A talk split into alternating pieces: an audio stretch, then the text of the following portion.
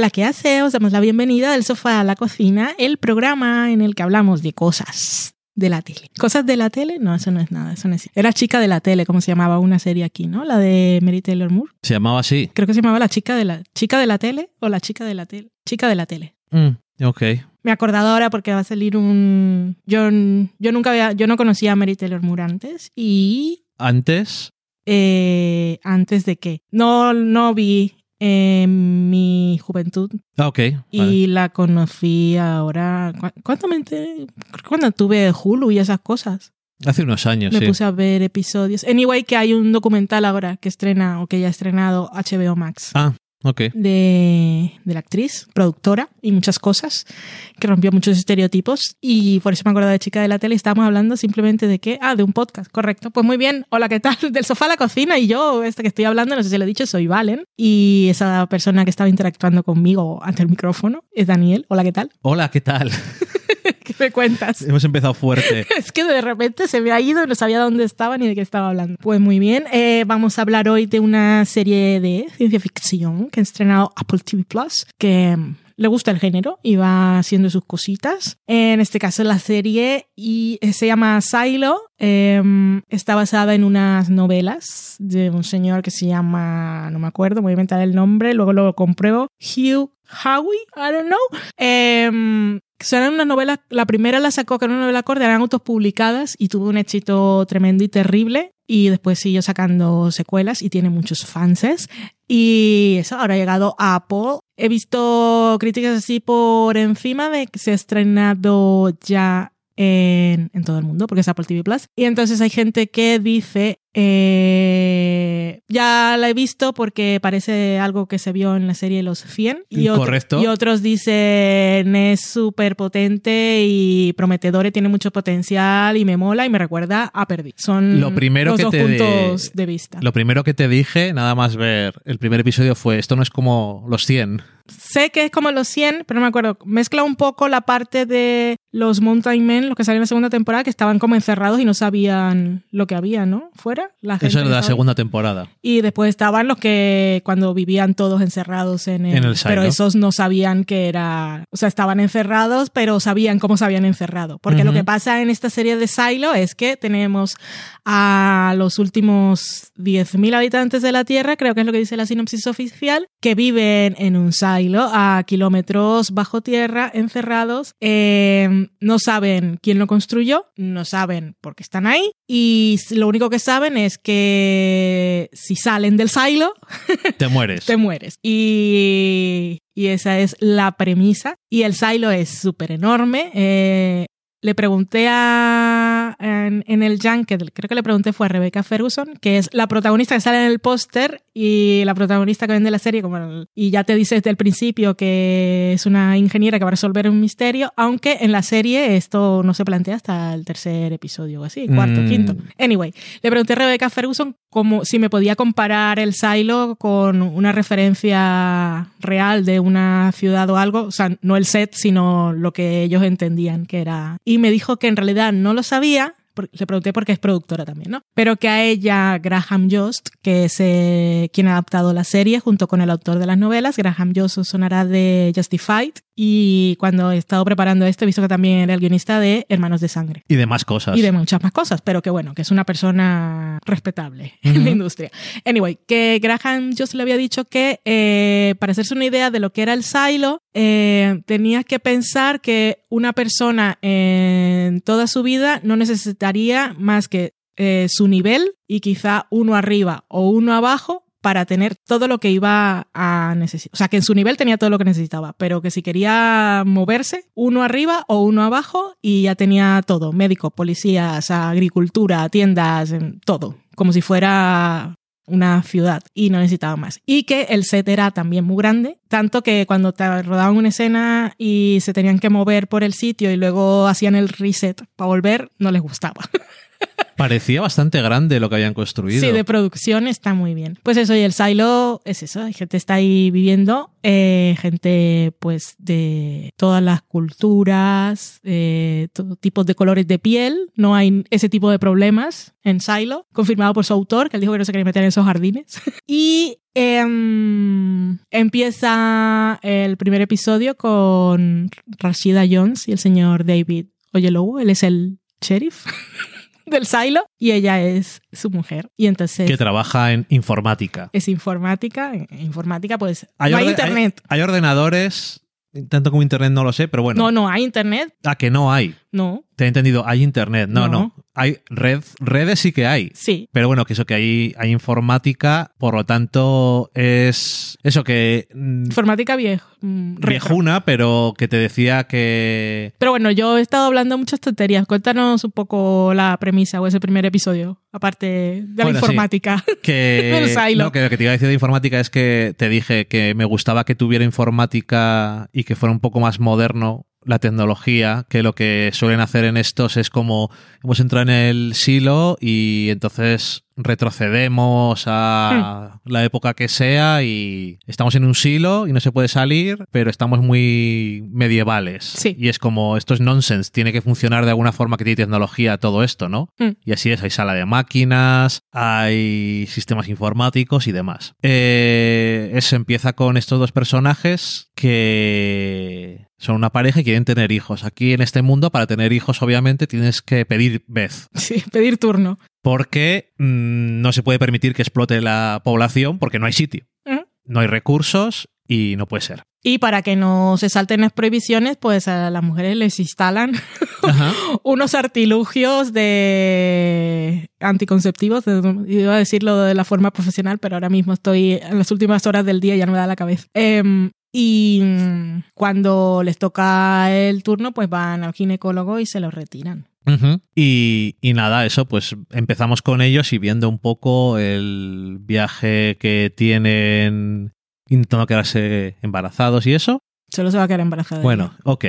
Intentando que ella se quede embarazada y, y es que tampoco, es que decir más cosas, no sé, es como contarte ya trama. Es que me, me hizo gracia, pues estabas contando la premisa, que eso es la premisa, pero tú entras en Apple TV Plus y pone eso, una ingeniera intenta resolver un misterio y es como, eso empieza en el episodio 5. Ya. Y hay un montón de cosas antes y personajes que son muy importantes. Pues eso es una sociedad organizada, eh, llevan ahí mucho tiempo, celebran, eh, ¿cómo, ¿cómo es que le llaman a, a lo de antes o el día de que cambió todo? Que no me acuerdo. Sí, no, ma- es que yo Tienen sus tradiciones, pero bueno, la cosa es que no tienen historia. Hubo una revolución en la cual se destruyeron eh, los registros de lo que había pasado antes y todas las cosas de antes de ese punto. Eso no tienen, no tienen historia, Pero no tienen un pasado, no tienen conciencia histórica y por lo que pasa cuando la gente no conoce la historia, pues repite los errores del pasado. Pues ya veremos. Y no solamente eso, sino que si alguien tiene un artefacto que parezca más antiguo, eh, es un crimen. o curiosidad, O curiosidad también. Y eh, es un crimen también decir que quieres salir fuera. sí. Y el, tu castigo es lo que has pedido, salir fuera. Una, si, lo, si te atreves a decirlo, ya puedes estar seguro de, de lo que habías pedido. Eso es. Eh, Y- pero eso, no sé. ¿te, ¿te pareció interesante los episodios que viste? ¿Ves la relación que hace la gente con Perdidos o es simplemente por el hecho de un misterio que parece que más o menos se sostiene y puede ser interesante? Yo con Perdidos no termino de ver, Mm. si te digo la verdad. No me termina de... Si me dices que Desmond también tenía que meter unas cosas en un ordenador y no sabía lo que estaba pasando, Ok. pero no, no sé. De verdad, tampoco realmente lo de los 100 es que era literalmente un, un silo igual. Mm. Entonces te acuerdas si has visto los 100. Tampoco se parece mucho, porque ahí eh, saben lo que ha pasado antes y Sí. tienen una historia muy complicada. Sí. Eh, Hay muchas rivalidades. y la serie, aparte del diseño de producción, que está, está muy logrado, es un poco paleta eh, monocromática, si no te importa eso, ¿no? Que no tiene por qué importarte. Eh, tiene muchos actores muy buenos, algunos demasiado, parece que demasiado buenos para esto. Eh, Tim Robbins, por cierto, ha salido tres veces en cinco episodios. Así es. Y digo, ok, vale. Em, y estoy intrigado por varias, por varias cosas. Si te digo la verdad, estoy intrigado pero no sé si al nivel de voy a terminar de ver la serie o al nivel de entro en la Wikipedia y me leo qué es lo que había pasado. Ok. Estoy en la cuerda floja, porque es intrigante y está bien, pero me pareció más intrigante al principio. Es que empieza muy fuerte y es, es el... Es... Empieza centrado en un personaje Exactamente. que cuyo actor barra actriz hace que sea además más interesante aún Hmm. y su historia es más interesante y mm, después no sé es que ni siquiera puedo decir es lento no es lento porque en cada episodio pasan un montón de cosas pero no sé creo que le falta un poco de garra un Lo que pasa de- es que empieza, empieza, empieza muy fuerte y ese, ese episodio casi que podría verlo y si no quieres seguir viendo la serie, luego puedes hacer lo que dice Dani, esperar que termine y mirar la Wikipedia o buscar el, la sinopsis de los libros de, de este señor, don't know. Pero es casi que esta historia la podían haber contado, eh, podía haber sido... una película puede haber sido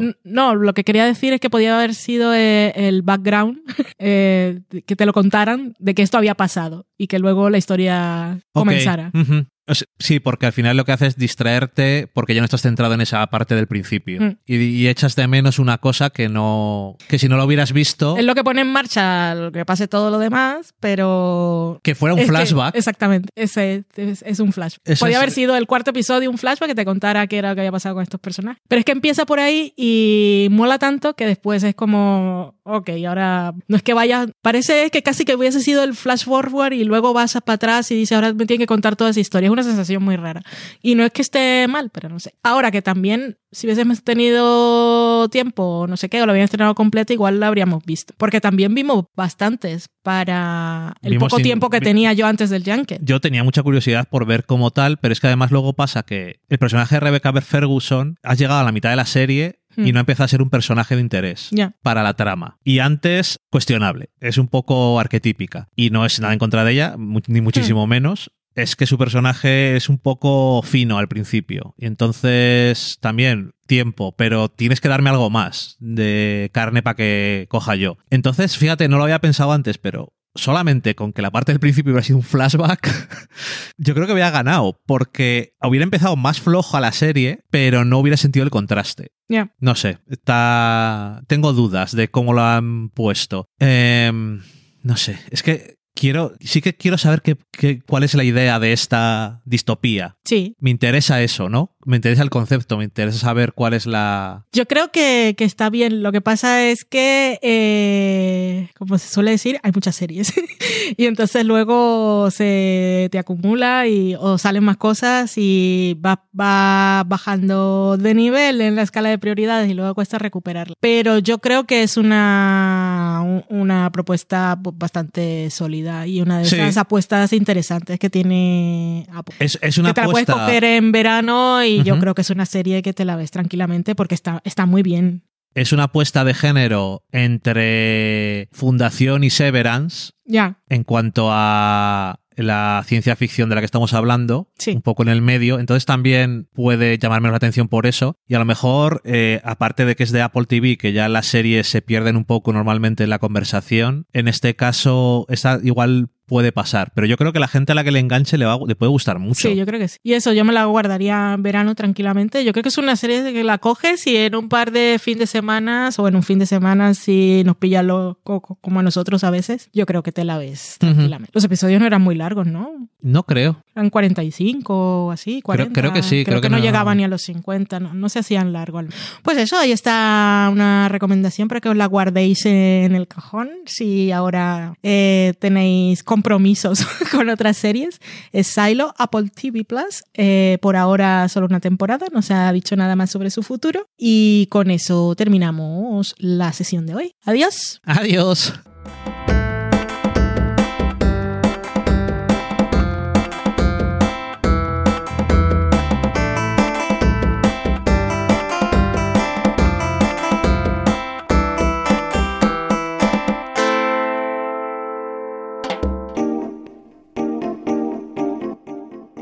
Acabáis de saborear un programa del podcast Del sofá a la cocina. Para prepararlo hemos usado los siguientes ingredientes. Un Dani, una Valen y una licencia Creative Commons, reconocimiento no comercial compartir igual. Cuando tenemos los ingredientes los picamos muy finos los dejamos pochando en una sartén y cuando estén caramelizados los mezclamos con la licencia Creative Commons, que cuidado, no admite uso comercial de la obra original ni derivadas, que se tienen que distribuir con la misma licencia que la original, siempre citando a los creadores. Después de 10 minutos, condimentamos la mezcla con iTunes, iBooks, Twitter y un poco de Facebook. Si no encontráis las adecuadas en el mercado, buscad el nombre del blog. A continuación, introducimos en el horno y, después de 30 minutos, lo servimos aderezado con música distribuida con licencia Creative Commons a través de Jamendo. Al final del post correspondiente vienen especificadas concretamente. Si tenéis alguna duda con respecto a la receta o a cualquier otra cosa, podéis preguntarnos a través del correo electrónico del sofá a la cocina gmail.com. Buen apetito.